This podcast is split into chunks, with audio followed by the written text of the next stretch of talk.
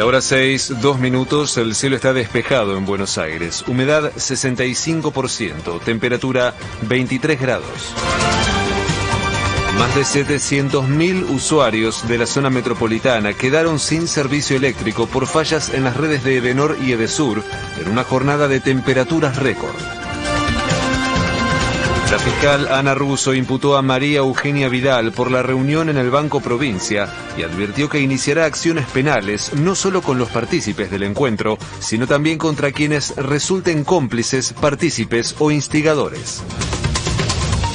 La exgobernadora bonaerense aseguró que está a disposición de la justicia, que no tiene nada que ocultar, e insistió en remarcar una supuesta intencionalidad política en la causa por la persecución judicial. Desde hoy la ciudad aplica aumentos de entre 40 y 51% al costo de peajes, estacionamiento medido, verificación técnica vehicular y acarreo. Carla Bisotti confirmó que a partir de ahora los contactos estrechos que no presenten síntomas y cuenten con esquema de vacunación completo no necesitarán hacer aislamiento. Las personas que tienen dos dosis y un refuerzo no hace falta tener aislamiento. Las personas que tienen dos dosis o tuvieron COVID pueden flexibilizar el aislamiento y hacerlo desde el punto de vista de tener un test entre el tercer y el quinto día. Las personas no vacunadas hacen aislamiento. Todo eso es en función de los contactos laborales y las recomendaciones que todas las personas que son contactos estrechos asintomáticos minimicen las actividades sociales. La Argentina marcó un nuevo récord diario de contagios al detectar en las últimas 24 horas 134.439 nuevos infectados y detectar 52 muertes más por coronavirus.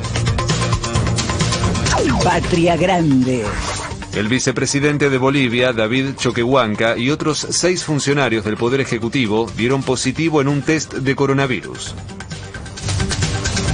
En el estado brasileño de Minas Gerais murieron otras 10 personas por las lluvias y elevó a 19 el número de víctimas fatales por el temporal. De afuera. La Organización Mundial de la Salud advirtió que aún hay incertidumbre sobre lo que pasará con el coronavirus y sostuvo que es prematuro hablar sobre una endemia. Estados Unidos creó una división contra terrorismo doméstico para enfrentar a extremistas violentos de grupos racistas o antigubernamentales. Pelota.